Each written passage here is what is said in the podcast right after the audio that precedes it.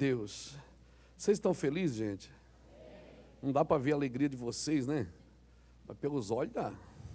Tem gente que ri com os olhos, não ri? Tem gente que quando ri os olhos fecham. Você fechou os olhos, está rindo. Estenda sua mão para cá, me abençoa. Isso. Ora comigo. Derrama as suas mãos sobre nós, nos abençoa nessa noite. Que o Senhor venha sobre nós com a Sua palavra, com a Sua determinação, com o seu favor. Estamos aqui por causa do Teu nome, Jesus.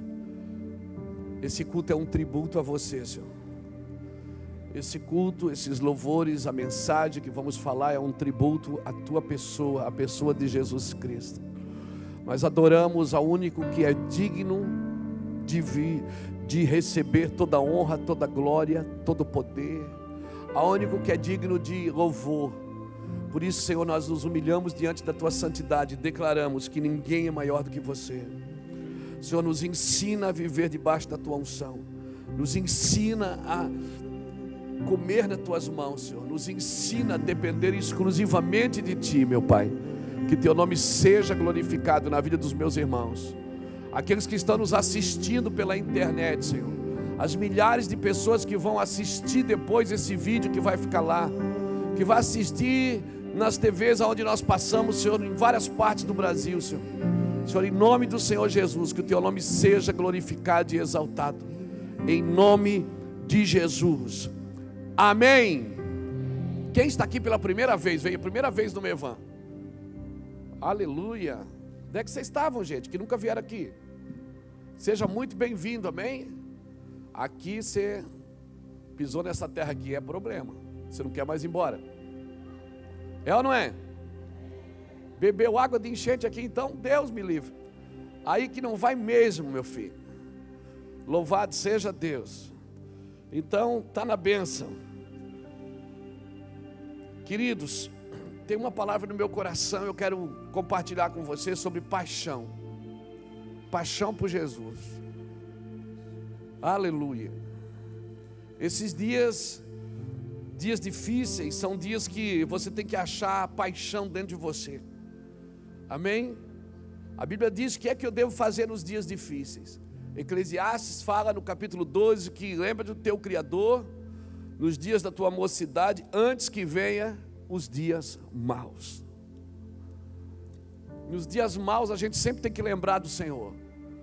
E Todos nós, todos nós, tem dias que são difíceis. Amém? Por isso que a Bíblia é clara, ela diz: ensina-nos a contar os nossos dias, para que a gente alcance coração sábio. Está aí uma coisa que eu e você precisamos aprender: a viver cada dia. Amém? E por muitas vezes, não saber viver cada dia, a gente vai perdendo a paixão por aquilo que a gente está fazendo, pela pessoa de Jesus. Paixão na Bíblia é traduzido como uma emoção violenta. É algo que faz você ter atitudes de loucura. E aí eu posso entender o que a Bíblia diz quando ela diz que nós devemos, que Deus levanta as coisas loucas do mundo para confundir as sábias. Levanta aquelas que não são para confundir as que são. Obrigado, Senhor, pela tua palavra em nome de Jesus. Abra sua Bíblia comigo em Atos dos Apóstolos, capítulo 5. E às vezes a gente não tem um, um presente legal, assim, não está vivendo bem nos nossos dias. E nesses dias difíceis, muitas coisas que acontecem com a gente, eu não sei quanto a você, mas comigo, por isso que talvez essa convocação geracional foi tão impactante porque ela nos fez pensar muito naquilo que já fizemos, naquilo que já vivemos. Eu comecei a lembrar da, do começo dessa obra, do começo da nossa vida, do começo do nosso casamento, eu e Iraci, do começo da nosso ministério, né, das dificuldades que a gente teve e sofreu em toda, em toda a jornada ministerial, né? Toda a jornada. Às vezes as pessoas veem a nossa foto, mas não conhecem o nosso filme, não conhecem a jornada. E a jornada, irmãos, ela pode deixar você duro ou maduro. A jornada ela pode tornar, tornar você alguém duro de coração, porque foi tantos ataques, tanto sofrimento, que você se tornou alguém duro demais, ou você se tornou maduro. Amém? Maduro ao ponto das ofensas não te ferirem mais, ao ponto de ninguém mais conseguir tirar você do propósito que Deus te chamou. E esse é o propósito de Deus. Então, quem te fere, não te fere, está te preparando. Aleluia, irmão. Quem te fere, não te fere. As dificuldades do dia são treinamentos, são treinamentos para a gente. Então, Atos dos Apóstolos, esse texto aqui fala muito comigo. E na segunda-feira passada, amanhã, não sei como é que vai ser, porque amanhã vai, em quatro meses depois, é o primeiro dia que eu vou acordar, vou ler, vou estudar, vou, vou buscar Deus e não vou fazer live. Eu recebi uma palavra segunda-feira passada do Senhor, disse, sossega aí agora. Para um pouco. Agora é só nós dois. Já falou demais esses quatro meses. Era para discernir os dias difíceis? Era. Então você já discerniu. Pronto, chega. Você tem que falar mais. E até nisso, o Senhor é maravilhoso. Eu fiquei meio Jeremias na semana passada. Eu disse: Deus, o Senhor me iludiu, hein? O Senhor está me, tá me enrolando. Eu tenho uns papos assim com ele, sabe? O Senhor está. Pensa que eu não estou ligado? O Senhor está inventando coisa. Eu não sei o que é, mas eu sei que nós estamos gerando alguma coisa. Eu não sei o tamanho que é isso, eu não sei como virá, por onde virá, qual é a entrada, mas eu vejo esse até o vendaval que deu aqui em Itajaí, irmão. Para mim é um sinal profético. Como diz o meu amigo, o vento é sinal de purificação. O vento abala o que pode ser abalado para que o inabalável permaneça. Até o vendaval que deu, hoje a gente estava vindo de Brusque, vendo as placas tudo no chão ainda, muitos lugares destelhados, até o vendaval, ele é profético. Ele foi profético. Eu não sei quanto a você, mas eu sei que tem algo para vir aí. Eu sei que tem algo para acontecer. Eu não sei discernir. Eu só vou para casa esperar e orar.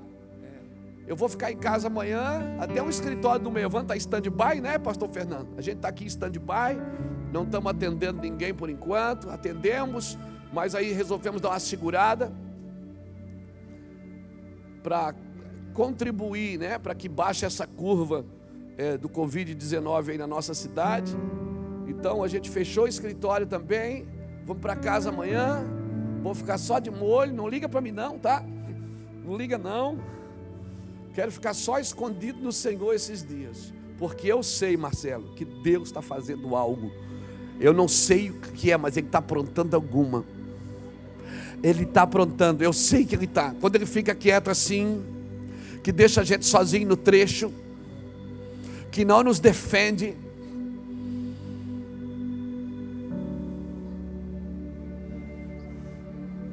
Mistério de, já diria o profeta: mistério, mas eu sei que virá. Esta leve e momentânea tribulação não está para se comparar com o eterno peso de glória que virá sobre a igreja do Senhor no Brasil. Aleluia, se preparem. Se preparem. Amém? Deus está nos ensinando. Irmão, um presente bem construído, ele depende de um passado resolvido. Quem sabe Deus está nos ensinando a resolver algumas coisas. Atos dos Apóstolos, capítulo 5 e versículo 25. Glória a Jesus.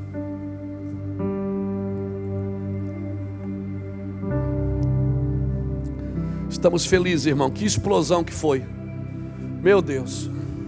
Você não faz ideia. Eu, eu, eu gostaria de passar aqui os testemunhos. Mas amém. Um dia vocês vão ouvir aí. O pessoal vai falar. É.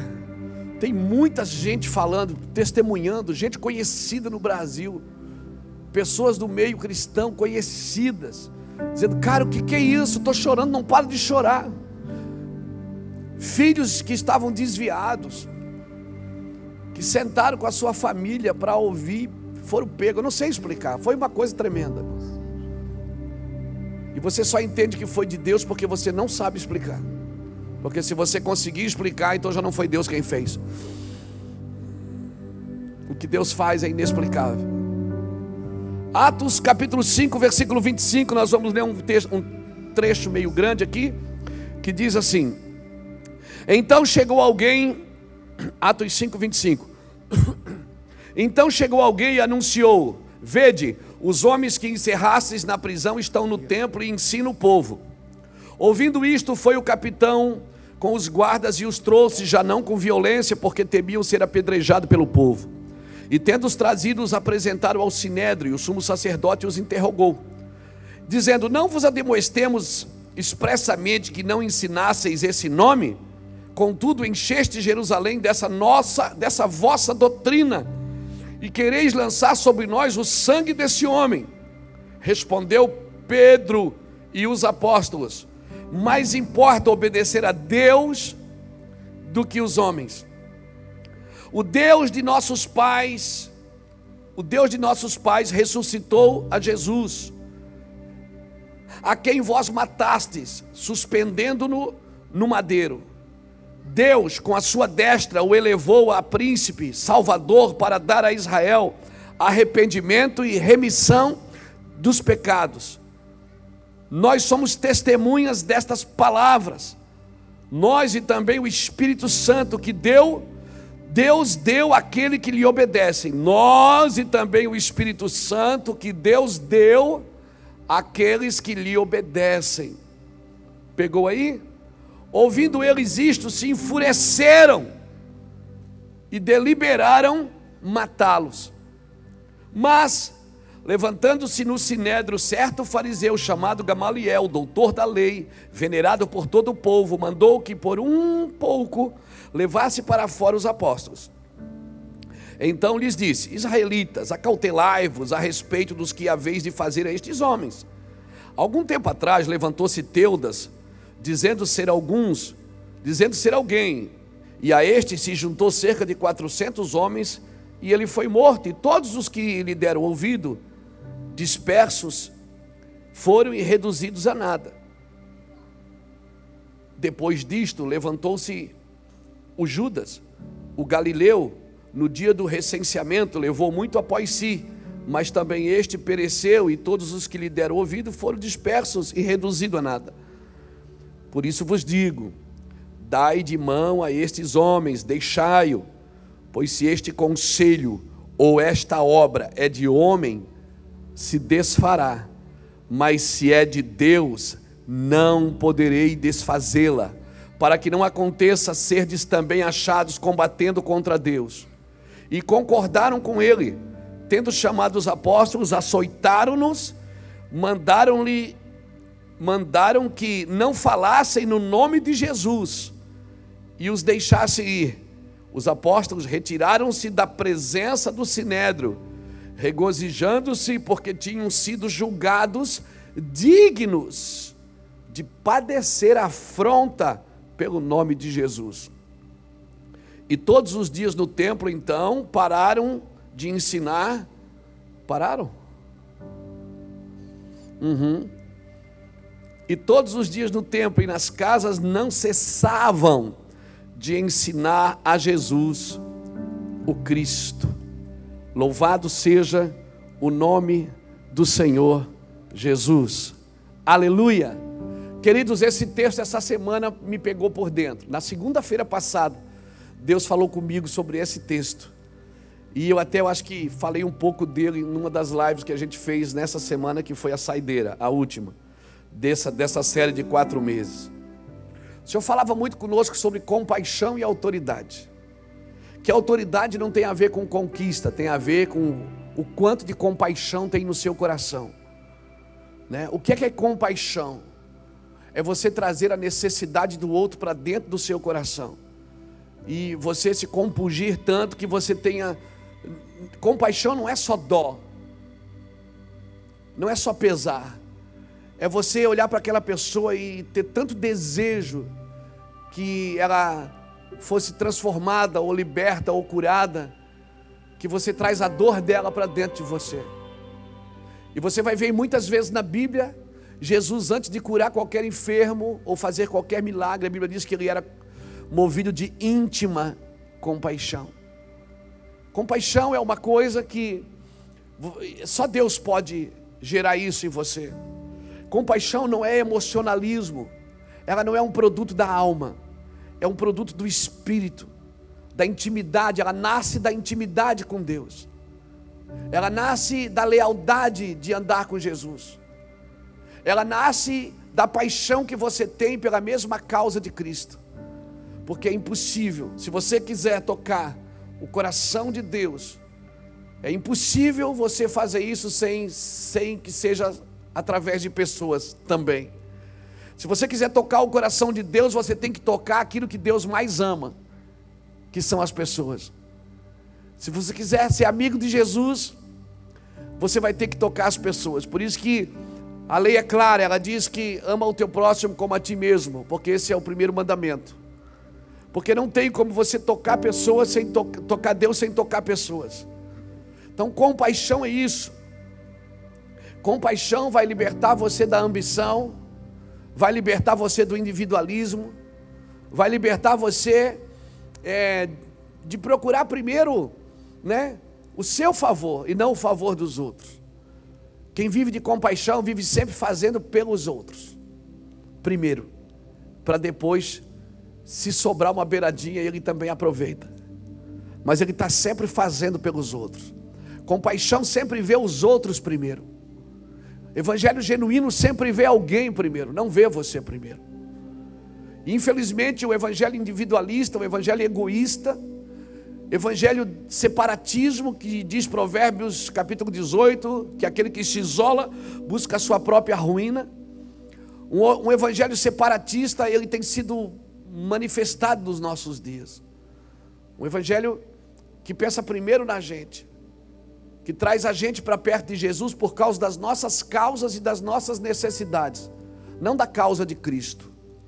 E por conta disso, a gente foi perdendo a paixão no caminho. A gente meio que coloca no piloto automático. Eu vou à igreja, mas eu não sou a igreja. Eu vou no culto, mas eu não cultuo. Eu ouço a música, mas eu não adoro. Hoje eu vinha conversando com o Fábio no carro e a gente conversava sobre isso. Eu dizia: olha,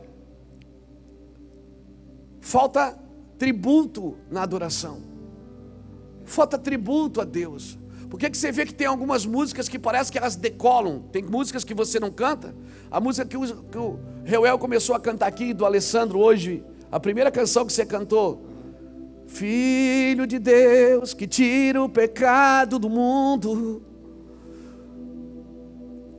Você está tributando a Cristo. Você está dizendo o que Ele é. Você está cantando para Ele. Você está dizendo o que Ele vai fazer. Isso é tributo a Deus. Quando as nossas canções elas dão tributo a Deus, Deus vem com tudo, irmão. Quando as nossas pregações colocam Jesus no centro, Ele vem com tudo. Quando nós, o nosso evangelho não é antropocêntrico, não tem um homem no meio, tem Cristo no centro. Não tem como não se apaixonar. Alguém me disse esses dias, pastor, o senhor tem cinquenta e poucos anos, é. Como é que você mantém essa paixão por Cristo? Disse, porque Ele sempre esteve na frente. Eu nunca tirei Ele do meu alvo, Ele sempre foi o meu foco.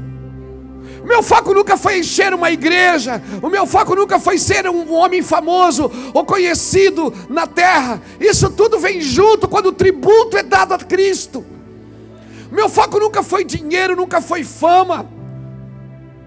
Embora essas coisas acontecem naturalmente, por quê? O foco de Jesus era a cruz.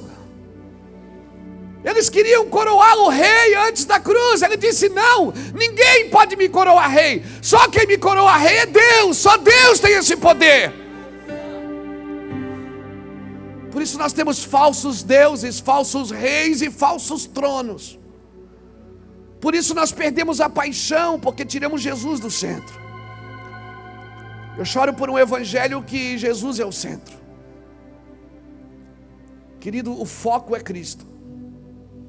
O foco é Cristo. Cristo tem que ser o centro da sua busca. o centro da sua fome, o centro da sua canção, o centro do seu desejo. Por isso que a, a, e, o homem deve se examinar a si mesmo para ver se ele não está tendo interesses pessoais quando ele busca Cristo. Porque ele pode ter os seus pedidos respondidos, mas mesmo assim não conhecer a Cristo. Ele pode se tornar alguém irrelevante e mesmo assim não conhecer a Cristo. Por isso eu e você, na adoração, quando nós adoramos, a adoração ela me posiciona, ela, ela, ela me esclarece, ela, me, ela, ela clareia os meus sentimentos e clareia as minhas intenções, para ver se realmente eu estou buscando Cristo por causa dele ou é por causa de mim. Nós precisamos voltar a tributar a Cristo. Tributar a Cristo. A compaixão, ela vai gerar um nível de autoridade, querido. Você pode ver, Deus só usa homem chorão. Deus só usa mulher que chora, homem que chora. Deus só usa pessoas que estão apaixonadas por Cristo. Pastor, mas eu estou apaixonado, mas eu não choro. Não, irmão, você chora sim. Lá na tua oração, no teu cantinho. Você, quando está com Cristo sozinho, as lágrimas vêm. Não tem como. Todo, toda pessoa jogada no chão, toda pessoa solta na mão de Cristo, certamente ela vai, ela vai gerar ambientes de glória. São pessoas que eu, eu agora a gente não pode viajar, mas quando a gente estava viajando, a gente fazia muitas conferências. Aí você percebia no auditório. Às vezes você estava pregando, pregando, passava uma hora, duas horas falando aquele silêncio, mas tinha uma pessoa que ela estava recebendo. E eu percebia, é o, é o termostat, né? Que chama? Era meio termostat aquilo. Você olhava para aquela pessoa e dizia: aquele cara ali está recebendo. Na hora eu descia do altar e botava a mão nele. Quando eu botava a mão nele, blum, abria, parece que tirava a tampa da jarra. Tirava a tampa da jarra, começava a pegar em todo mundo. Sempre foi assim. Sempre Deus começa com um. Sempre é um que Deus começa. Todos os avivamentos, todas as histórias de avivamento, não começou no meio de multidões. Começou com dois, três. Pessoas que foram para dentro de um quarto tributar a Cristo adorar o Senhor, tocar o coração deles, dizer: Senhor, eu não queremos nada, eu não vim aqui pedir nada. Eu não vim aqui porque eu tenho que trocar de tênis, de carro, de casa. Eu não vim aqui porque eu quero emprego melhor. Eu não vim aqui, não. Eu não vim aqui para o senhor curar meu marido, a minha esposa. Não, não. Eu vim aqui porque eu só quero ficar com você. Irmãos, todos, estude, estude todas as histórias de avivamento. Você vai ver acontecendo isso. A obra sempre começa comigo ou contigo. mas ela não começou com a gente, nós somos parte de um processo. Ela começou antes de nós, ela passou por nós. Amém? Estude as histórias das Escrituras. Estude as histórias de avivamento. Você vai lidar com antes, com durante e com depois. Sempre você vai ver que toda a história da humanidade teve os movimentos de Deus.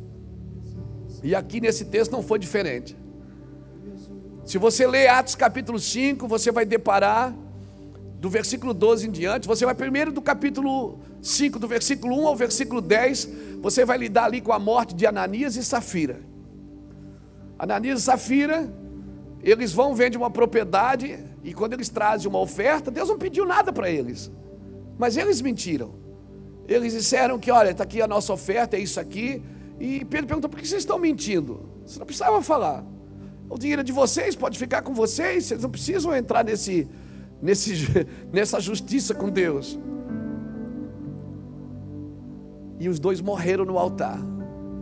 Você já viu alguém morrer dando oferta? Eu fico imaginando no culto seguinte, quando Pedro disse: Vamos ofertar, ninguém ofertou. Eu fico imaginando no, no, outro domingo, quando Pedro disse: Quem trouxe a sua oferta, todo mundo correndo. Em vez de vir no altar, foi todo mundo embora. Ananias e Safira, eles morreram ali no altar. A Bíblia diz que a morte de Ananias e Safira gerou tão grande temor na igreja, do versículo 12 em diante de Atos capítulo 5, gerou tanto temor na igreja, que, embora eles amassem a igreja, ninguém ousava se juntar a ela. O povo tinha grande estima, amava a igreja, mas tinha medo de entrar nela, porque sabia que o negócio era estreito. Porque um avivamento, irmão, ele coloca todo mundo no lugar. Amém? O avivamento, o falso profeta, ele não subsiste num, num grande avivamento. A, a palavra mentirosa, o engano, ele não subsiste. Quando o avivamento vem, ele coloca tudo no seu lugar, o prumo passa. Amém? Aquele que mente não vai mentir mais, o que enganava não engana mais. Meu irmão, o que mentia não mente mais, o que roubava não rouba mais. Por quê? Porque vai tudo para o lugar. E eles estavam tão acostumados que eles iam no templo ofertar e barganhavam na porta do templo comprando um cordeiro. Aquilo era uma atitude tão normal que quando a igreja nasce, Ananias e Safira achou que poderiam barganhar, continuar barganhando. Mas não, querido. Um avivamento vem para mudar a nossa conduta. Amém? Não é só para a gente pular, dançar e cantar. Vem para mudar a nossa conduta. Um avivamento muda o meu comportamento como pai, como marido, como filho, como amigo. Muda o meu comportamento. E Ananias e Safira acharam que podiam continuar levianamente fazendo as suas ofertas do jeito que faziam. E não. Eles morreram, gerou temor na igreja. As pessoas tinham medo de entrar na igreja, tinham medo. Eles tinham medo, estava que nem nós, assim, medo de abraçar. Pedro passava, as pessoas se jogavam para que a sombra de Pedro curasse. Se você ler os textos ali, que eu só estou falando para a gente ganhar tempo, para não. Porque não é isso que eu quero falar. Só para botar um pano de fundo aqui na mensagem. Pedro passava, a sombra dele curava. Mas a Bíblia diz que meia-noite, ou melhor, eles foram presos naquele dia. Meia-noite, o anjo visitou eles na cadeia e disse: Voltem lá e ensine o povo a mensagem completa. Não é só para fazer sombra, é para curar, é para é para pregar a verdade, é para ensinar o que é para ensinar. Fala o evangelho como ele é. E aí eles foram presos. Meia-noite o anjo foi na cadeia e soltou todo mundo. E aí do versículo 25 em diante que nós lemos, é o texto que eles vão lá e dizer assim: sabe aqueles homens que vocês prenderam ontem? Sabe aqueles homens que vocês prenderam? Eles estão soltos. Eles estão lá pregando de novo. Estão aonde? Na praça? Estão tudo na praça. Mas como a gente prendeu? Vai ver que foi Jesus que soltou, não sei, mas mistério. Aí eles foram lá e trouxeram todos eles para o sinédrio de novo. Já não com violência, que ficaram com medo, peraí. Nós prendemos, eles se soltaram. Mistério. O sobrenatural vai respaldar a igreja dos nossos dias. Eu quero declarar que o sobrenatural vai respaldar a igreja dos nossos dias, amém? Nós não vamos ficar só em, em, em, em retórica, em, em falácia, nós não vamos ficar só em promessas. Os sinais do Senhor vão respaldar a igreja nesses dias. Em nome do Senhor Jesus Cristo. Nós não vamos causar medo no mundo, não, mas o respeito que o mundo precisa ter pela igreja virá através dos sinais. Não vem através da defender a ideologia cristã ou evangélica, vem através dos sinais, sinais e maravilhas, vão atrair multidões, amém? Você crê nisso? Nós estamos numa guerra de ideias, numa guerra de ideologias, estamos numa guerra de argumentos, e a igreja não precisa entrar nesses argumentos. A igreja precisa fazer milagre. A igreja precisa viver no sobrenatural e acreditar. A fé que nos trouxe até aqui foi fé de homens que morreram e ressuscitaram. Amém? Fé de homens que foram agredidos e ressuscitaram. O nosso cabeça ressuscitou. Amém. Glória a Jesus. E aí de madrugada, o anjo foi lá, soltou todo mundo, eles voltaram para a praça e começaram a pregar e foram lá avisar. Disse: Olha, aqueles homens que vocês prenderam se soltaram, estão lá de novo. Ah, não é possível, estão lá. Foram lá e estavam pregando, eles trouxeram tudo de novo. Aí o, o, o chefe maior aqui da sinagoga disse assim: o sumo sacerdote disse: Eu não avisei para vocês não falar mais de Jesus? Vocês já não apanharam o suficiente? Nós não prendemos vocês, não mandamos vocês parar de falar dessa doutrina de vocês aí desgraçada, que está mudando as famílias, transformando os lares. Já não mandei vocês calar a boca dessa doutrina aí que está salvando os jovens, salvando os lares. E aí Pedro pula, o mesmo, o mesmo Pedro que negou Jesus semanas atrás. Pedro disse, O mesmo Pedro que negou Jesus para uma mulher que estava do lado de uma fogueira, disse: Nós vamos obedecer a Deus, não é aos homens. Irmãos, nós obedecemos as leis, mas nós somos submissos a Cristo. O dia que as leis dos homens trabalhar para quebrar os princípios de Deus, mas nós vamos ter que mudar de lado. Aí eu quero ver quem é macho mesmo, quem é crente mesmo. Eu quero ver quem diz: Eu sirvo a Jesus com a minha vida. Eu quero ver. Quero ver quando você tiver que quebrar leis por causa da lei moral do princípio de Deus. Quando as leis dos que os homens criam, Isaías 24, versículo 5. A terra está contaminada por causa dos seus moradores que violaram a lei, criaram os novos estatutos e quebraram a aliança eterna. Eu quero ver quando você tiver que escolher. Hein? Eu quero ver. E Jesus permite isso, mas claro que vai permitir. Jesus não está construindo uma creche, é um exército. A guerra do Amargedão, a guerra de Apocalipse, irmão, é com um exército. Amém os homens e as mulheres que vão governar com Cristo no milênio é um exército de gente que crê, tem que crer agora para governar depois.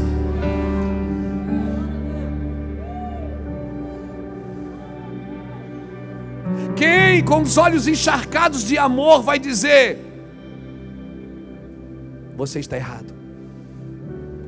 Eu abomino o que você faz, mas eu te amo. Quem vai dizer isso? Com os olhos encharcados de amor, quem vai conseguir separar a pessoa das suas atitudes? Saber que aquela pessoa que está amaldiçoando, praguejando, fazendo coisas imundas, precisa ser amada e salva.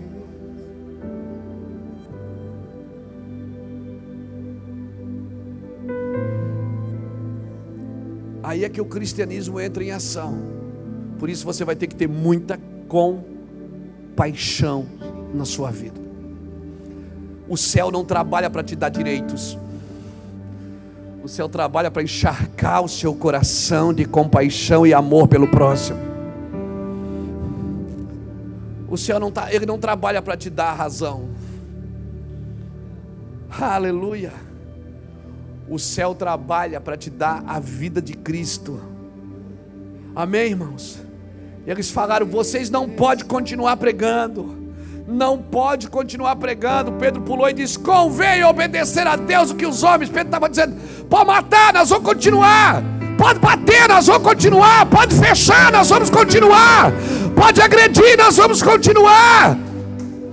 A igreja não para, já tentaram em outros séculos, em outras décadas, em outros milênios, já tentaram parar a igreja e não conseguiram. Porque Jesus declarou que as portas do inferno não prevalecem contra ela. As portas do inferno, está ouvindo o diabo? Não permanecem, não prevalecem contra a igreja. Sim, foi o meu Jesus que falou. Foi Jesus que disse isso. Por isso, o lugar de a igreja está é nas portas do inferno, metendo, arrombando a porta. Como discernir um, um movimento que é de Deus e o que não é de Deus? Eu não, diante de Deus, o meu nível de discernimento para uma igreja, se ela é de Cristo ou não, se um povo que é de Cristo ou não, se uma nação é de Cristo ou não, não é pelo tanto que ela tem de beleza ou de enfeite, mas é o quanto ela tem de compaixão. Como discernir uma obra se ela vem do Senhor? Qual é o nível de compaixão daqueles corações? Qual? Irmãos, e aí eles não sabiam o que fazer, porque eles declararam, chamaram os apóstolos, eles disseram: Não, não tem jeito, a gente não pode parar, a gente foi chamado para isso. Como? Como não pregar o Evangelho? Como não viver o que diz as Escrituras? Isso já está impregnado na gente, é uma coisa terrível. Mesmo quando você peca, você sabe que está fazendo errado. Você sabe que é errado.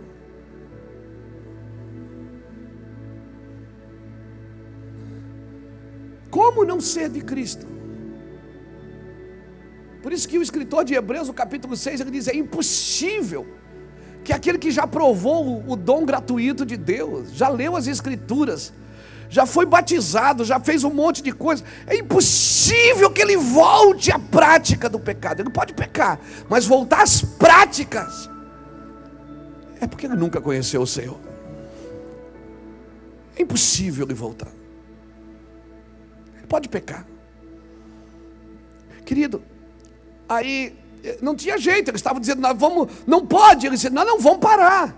Aí Gamaliel, um homem respeitado do Sinédrio, doutor da lei, disse assim: tira os apóstolos daqui, vamos tirar esses homens daqui. Tiraram. Aí Gamaliel chamou todo mundo e disse: ó, oh, gente, seguinte, deixa eu falar. Vocês lembram quando apareceu Teudas, né? Fazendo um montinho aí, fazendo uma revolução arrumou uns 400 seguidores aí, matamos ele, o que é que aconteceu? Dispersou todo mundo. Você lembra quando apareceu o tal de Judas aí, um galileu, que fez a mesma coisa? Matamos ele, tiramos ele da frente, o que é que aconteceu? Dispersou. Esse não deu, nós matamos o, o chefe deles. E não deu certo. Gamaliel estava dizendo o seguinte: não tem como parar isso. Porque aquelas duas obras que a gente conseguiu matar o líder foi dispersa, essa não está dando. Sabe o que, é que Gamaliel identificou? Ele identificou que a paixão dos seguidores era a mesma do autor, era a mesma de Jesus.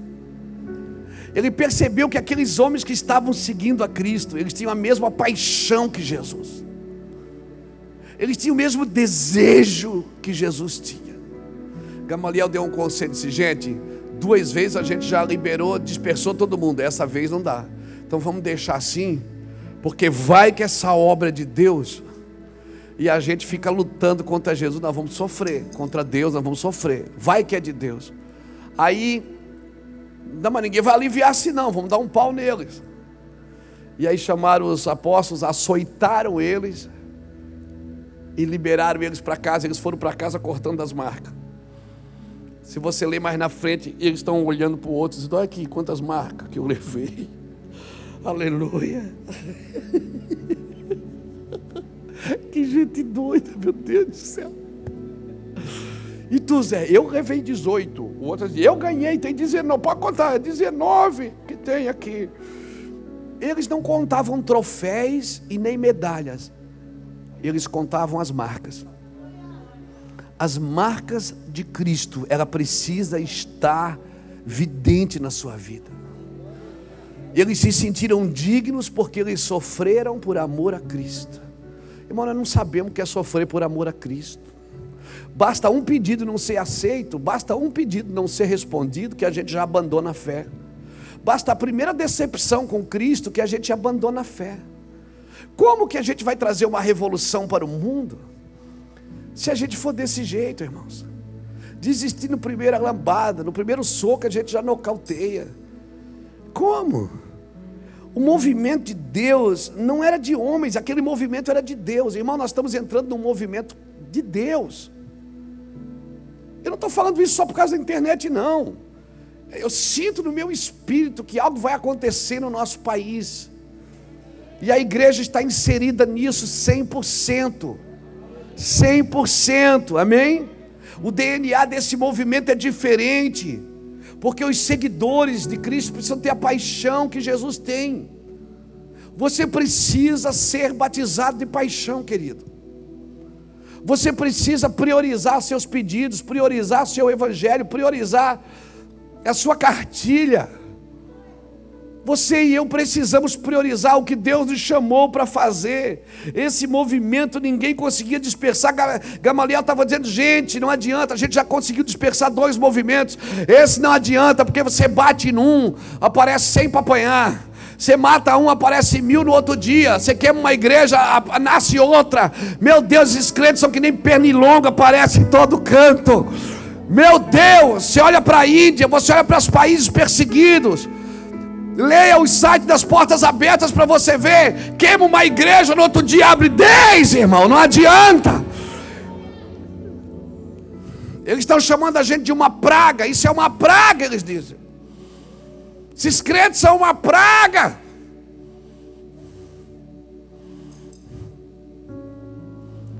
Essa paixão, querido, é que precisa manter você vivo no Evangelho eu chego à conclusão que Gamaliel estava certo.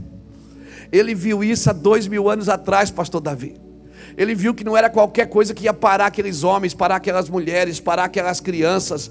Não adianta, pais, famílias inteiras foram queimadas vivas. Pais e famílias inteiras foram devoradas por leões no Coliseu, nas arenas pais e famílias inteiras viram as suas famílias serem decapitadas. E o evangelho não morreu, irmãos. Você acha que uma perseguiçãozinha de um júri cibernético vai parar a igreja de Jesus? Não vai, querido. Então eu quero pedir para você, eu vim aqui hoje, Brasil, olha aqui. Eu vim aqui pedir para vocês aqui de Itajaí, vocês que estão nos visitando, e você que assiste essa reunião pelos canais das redes sociais do Ministério Mevan, por favor, mais paixão e menos palavra. Fala menos, tenha mais, seja mais apaixonado por Jesus. Você está me entendendo? Isso, mais paixão por Cristo. Cristo não está no céu para nos atender, para atender os nossos pedidos egoístas. Hoje muitos movimentos eles seguem dizendo ser de Deus, mas não estão seguindo Jesus, segue a sua denominação, segue uma visão estratégica da igreja, segue um homem, segue um evangelista televisivo, segue um pastor televisivo, mas não é isso só, irmãos. Nós precisamos ter paixão por Jesus.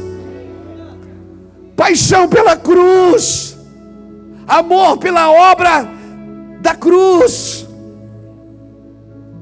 Eu sei, convém que o Evangelho seja pregado, glória a Deus, mas a falta de paixão compromete a continuidade. Escreve isso aí, porque a falta de paixão compromete a continuidade. Por que, que eu estou explodindo de alegria? Ah, meu Deus!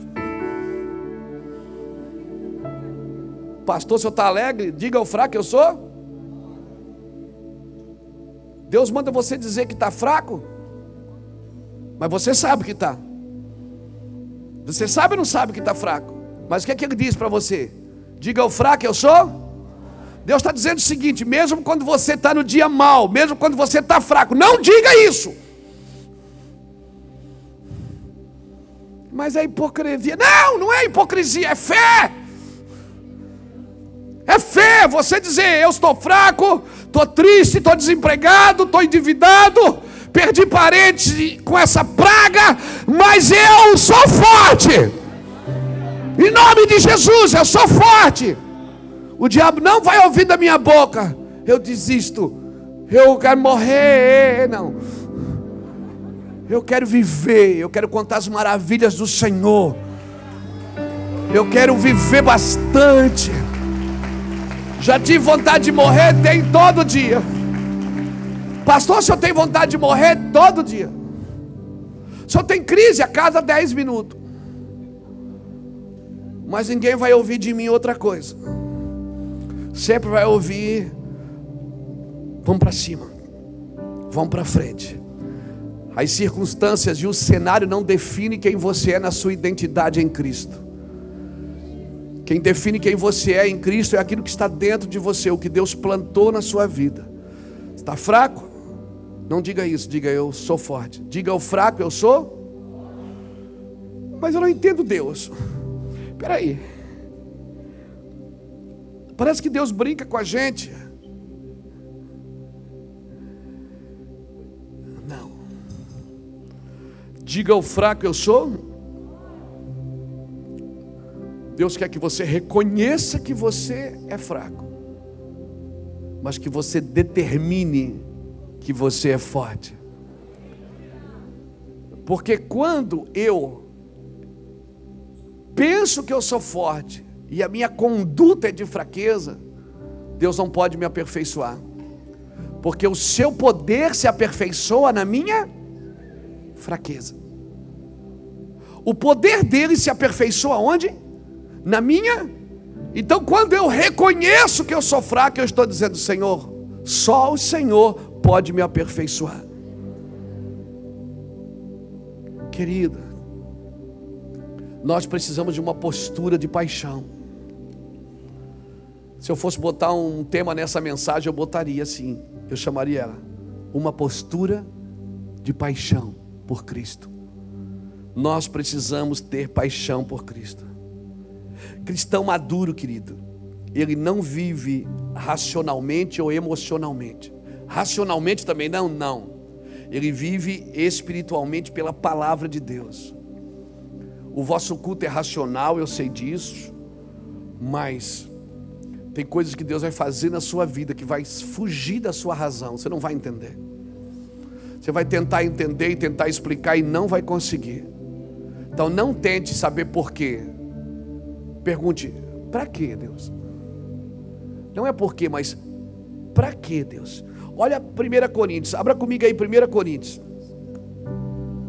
Aleluia. Tá com saudade de você, Reuel? Também não. Tava? Tá tudo certo aí? Certinho. Tá bonitinho? Emagreceu?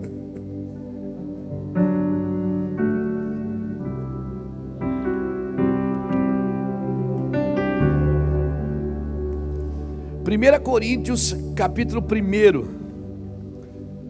Olha que coisa linda, o versículo de número 18. Pois a palavra da cruz é loucura para os que perecem, mas para nós que somos salvos é o poder de Deus. Pois está escrito: Destruirei a sabedoria dos sábios e aniquilarei a inteligência dos inteligentes. Onde está o sábio? Onde está o escriba? Onde está o inquiridor deste século? não tornou Deus louca a sabedoria deste mundo, visto como, na sabedoria de Deus, o mundo não conheceu a Deus por sua própria sabedoria. Aprove Deus salvar os crentes pela loucura das suas pregações. Está aí? Os judeus pedem sinal, os gregos buscam sabedoria, mas nós pregamos a Cristo crucificado. Escândalo para os judeus e loucura para os gregos. Mas para nós que somos chamados, tanto judeus como grego, pregamos a Cristo, poder de Deus e sabedoria de Deus, pois a loucura de Deus é mais sábia do que os homens e a fraqueza de Deus é mais forte do que os homens. Ora, vede, irmãos, a vossa vocação, que não são muitos sábios segundo a carne, nem muitos poderosos, nem muitos nobres que são chamados, mas Deus escolheu as coisas loucas deste mundo para confundir as sábias. Deus escolheu as coisas fracas deste mundo para confundir as fortes. Deus escolheu as coisas vis deste mundo e as desprezíveis e as que não são para aniquilar as que são para que ninguém se glorie perante Ele. Mas vós sois dele em Jesus Cristo, o qual para nós foi feito por Deus sabedoria e justiça e santificação e redenção, para que, como está escrito, aquele que se gloriar, glorie-se no Senhor. Glorie-se no Senhor. Paulo era um homem do sinédrio.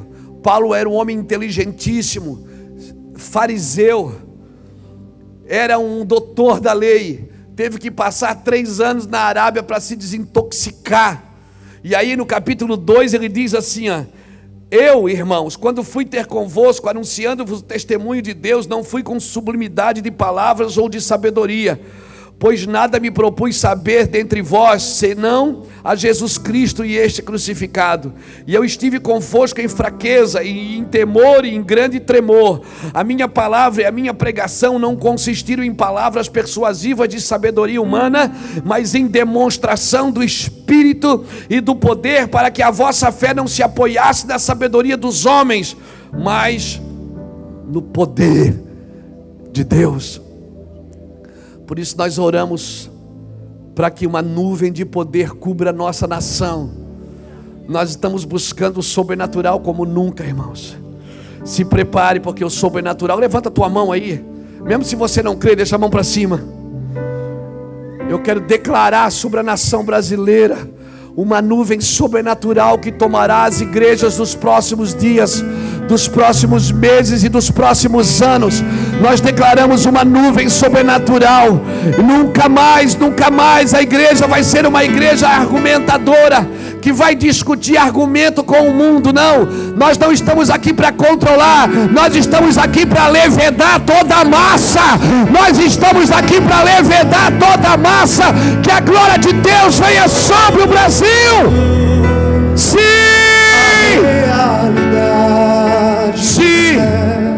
Pregamos a Cristo crucificado. Não fomos chamados para controlar, fomos chamados para redimir.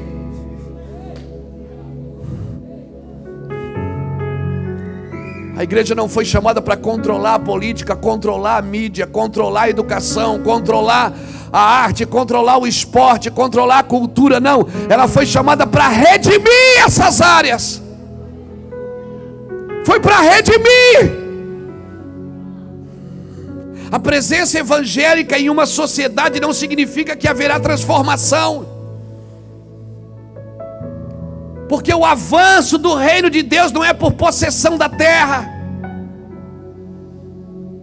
é por levedar toda a massa com o amor de Deus e com o poder de Deus. Então não adianta você ir para um bairro, abrir uma igreja, se o amor que está no seu coração não vai redimir aquele lugar. Não adianta, não. É um ajuntamento inútil de final de semana.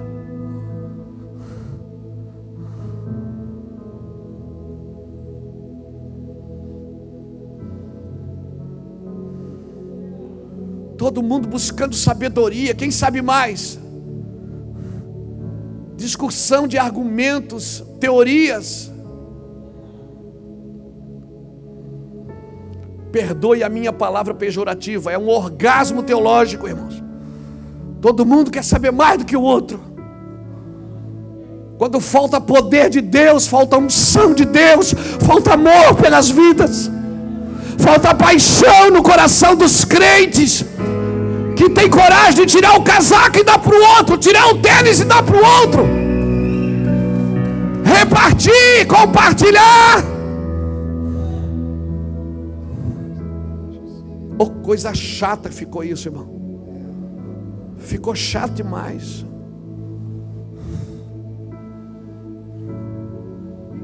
Quando a gente se propôs a gravar os cursos, eu fui bem claro com todo mundo. Eu disse, gente, se não for para gravar paixão, se não for para botar paixão nas telas, não adianta, é mais um culto.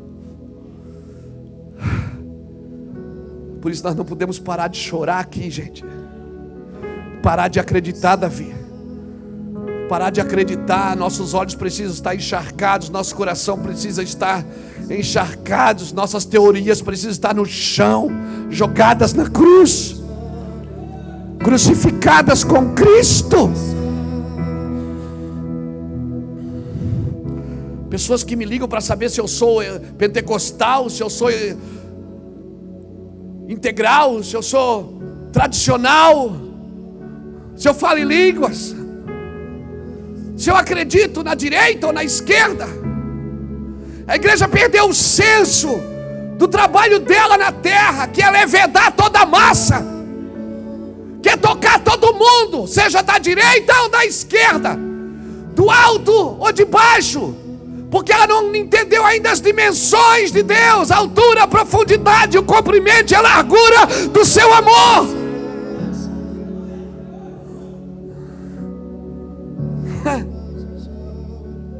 De que lado você está?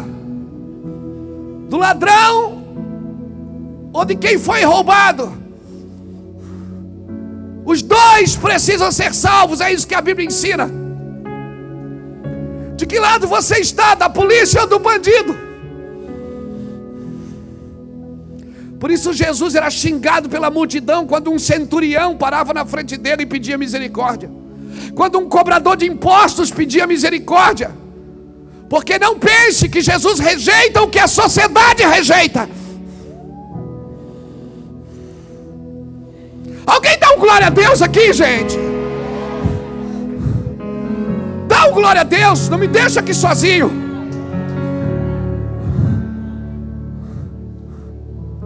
De que lado você está?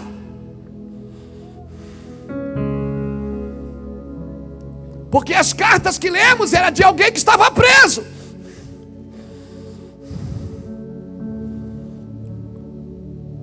Os salmos que lemos é de alguém que adulterou. O pai da fé foi alguém que mentiu. Como Judá, como Tamar, como Ruth, como Batseba estão na genealogia de Cristo, essas mulheres imundas. Alguém dá glória a Deus aqui para entender o que é cristianismo, para entender o que é vida com Deus. De que lado você está? Eu estou do lado da cruz, do lado da remissão. Eu fui chamado para redimir a terra com o seu amor, com a sua vida. Ei, ei, Gamaliel estava certo. Não adianta parar o que começou no céu. Eu amo a tua presença. Aleluia!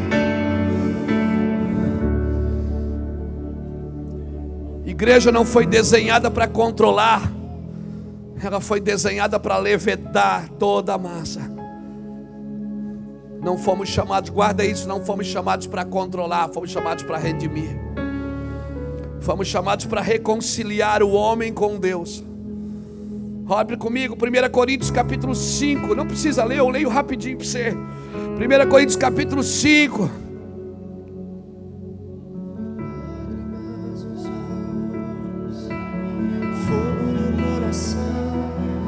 Perdão, 2 Coríntios, 2 Coríntios. Uh!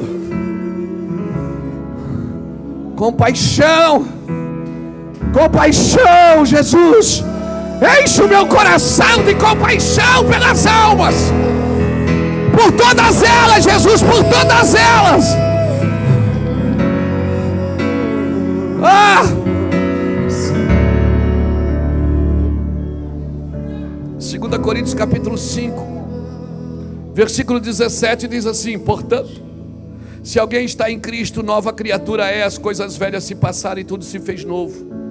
E tudo, e tudo isto provém de Deus, que nos reconciliou consigo mesmo por Jesus Cristo e nos deu, e nos deu, Ele nos deu o ministério da reconciliação. Isto é, Deus estava em Cristo reconciliando consigo o mundo não imputando aos homens os seus pecados, e nos confiou a palavra da reconciliação.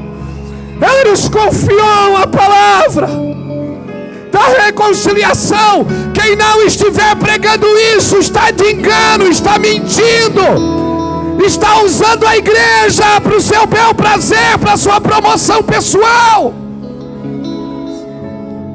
Essa é a palavra da igreja. Ele nos confiou o ministério da reconciliação. Se a sua palavra não aproxima os homens de Deus, se a sua palavra divide, se os seus pôsteres dividem, se os seus vídeos dividem, você é um imundo.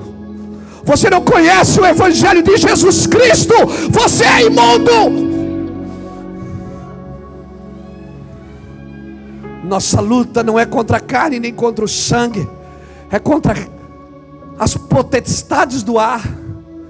Se a sua palavra não reconcilia o homem com Deus, se a sua palavra acusa, condena, aponta, você é um imundo. Você não faz parte da igreja do meu Jesus Cristo. Você é imundo. Seja você o ladrão, ou seja você o que foi assaltado. Nós somos do ministério da reconciliação. Eu vou ler o 20. De sorte que somos embaixadores da parte de Cristo, como se Deus por nós rogasse, rogamo-vos da parte de Cristo, que vos reconcilieis com Deus. Aquele que não, reconhece, não conheceu o pecado, ele o fez pecado por nós, para que nele fôssemos feitos justiça. Ai meu Deus, eu vou morrer aqui hoje.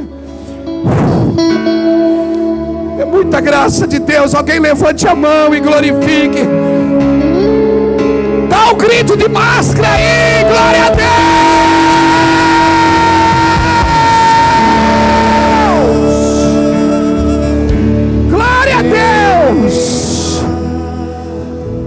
Glória a Deus. Uh. Isso. Continua.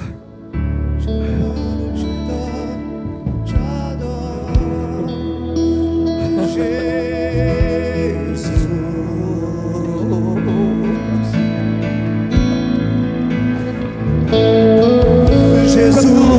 Jesus, Ele está enchendo o seu coração de compaixão. Ele está enchendo o seu coração de compaixão. Sim, Ele está enchendo.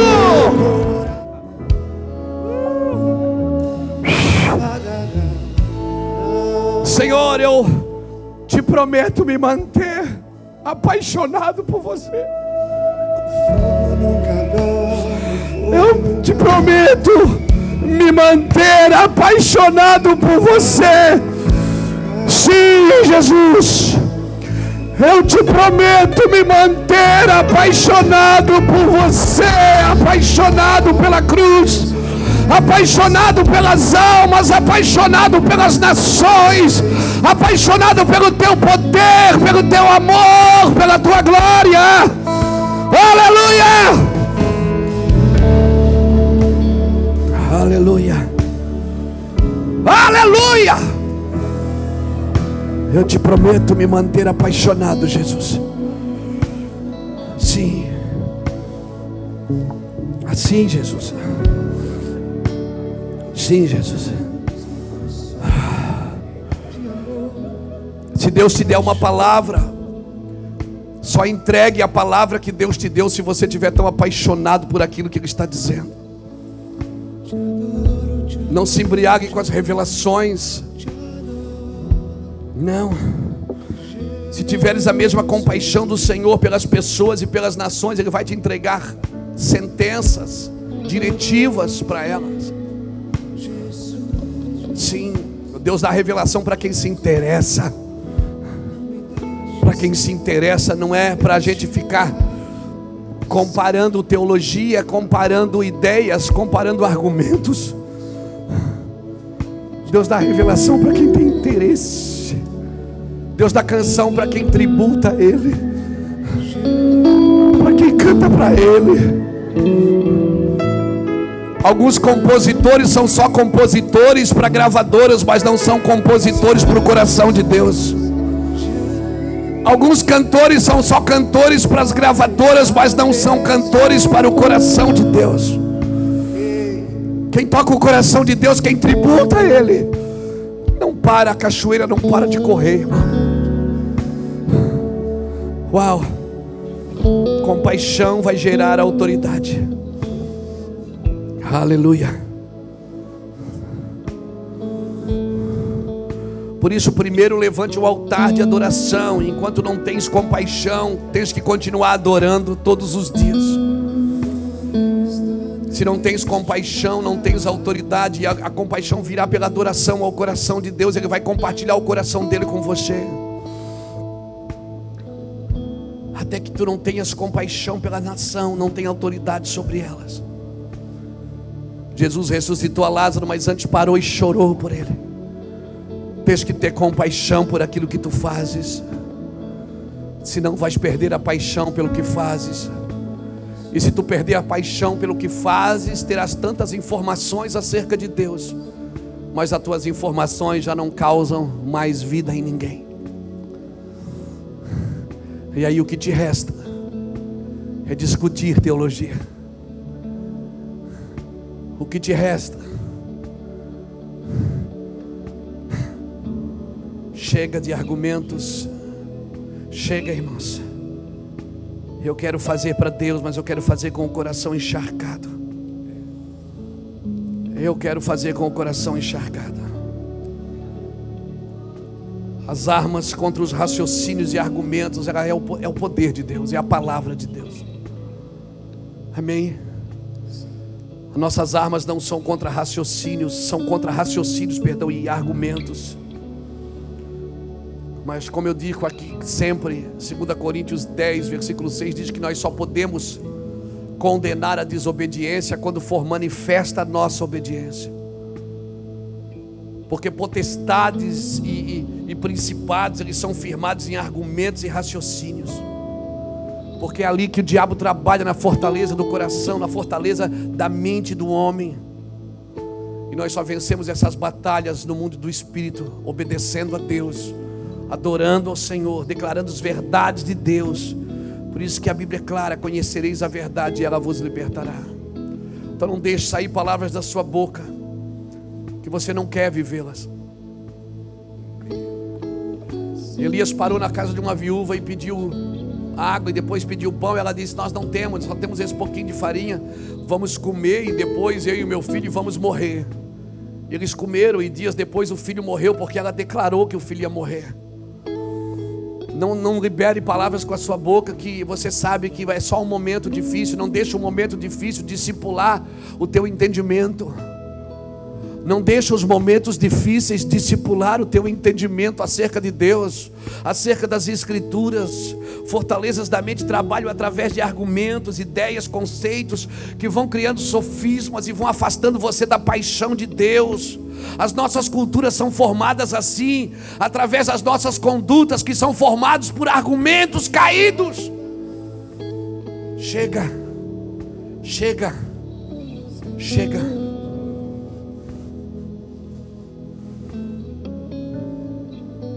Nós trouxemos para a igreja evangélica a penitência que nós aprendemos na igreja católica.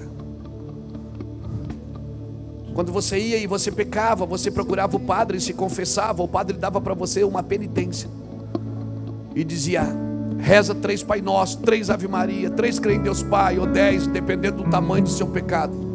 Então você ia para casa com aquelas rezas na mão e você dobrava o seu joelho em casa e ia rezar. Rezar para você era uma penitência. Você estava fazendo aquilo como castigo de um pecado que você cometeu. E até hoje você trata a oração como uma penitência. É sutil, você não percebe, mas se tornou uma penitência para você buscar a Deus. Porque foi um argumento que gerou uma conduta que estabeleceu uma cultura.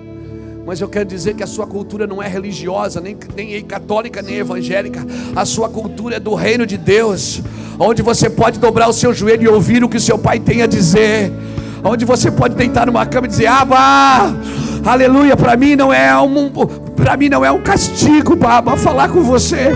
Eu não estou pagando o castigo, Baba. Abba, eu quero falar com você, eu quero ouvir você, porque para mim não é um castigo te buscar. Aleluia. Aleluia.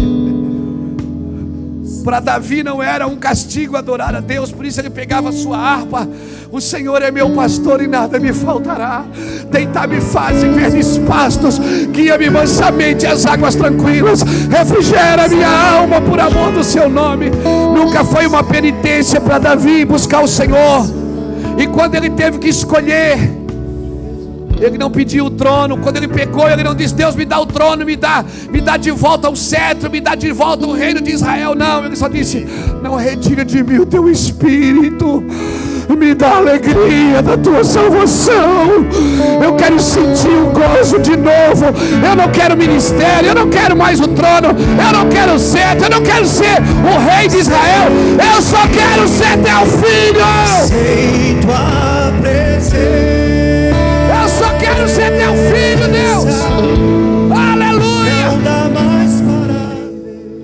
Davi não me disse, me devolve o trono. Ele disse, torna a dar-me a alegria da tua salvação. Sustenta-me com o espírito voluntário. Cria em mim um coração puro, Deus. Eu não sou puro, cria em mim. Ele já era rei. Ele tinha uma coroa na cabeça, mas faltava uma coroa no coração.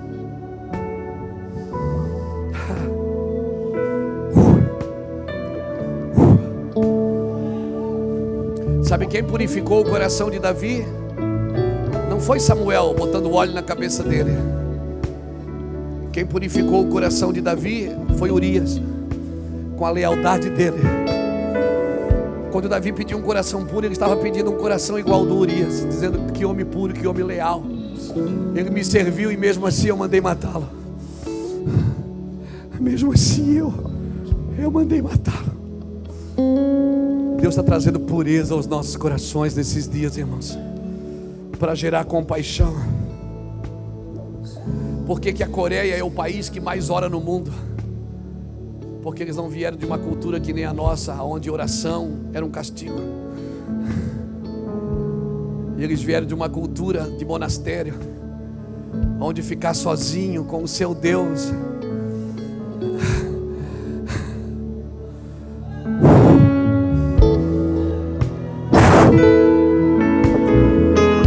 ficar sozinho com o seu Deus era um prazer. É isso que Deus está esperando de você. Que você pare com os argumentos. Estabeleça uma conduta de compaixão para buscar ao Senhor. Fica de pé comigo, por favor. Que noite, irmãos. Hoje é daquelas noites que você não queria terminar. Meu coração está carregado de compaixão, de amor por Jesus. E eu tenho um, um voto com Ele de nunca permitir que essa paixão nos deixe.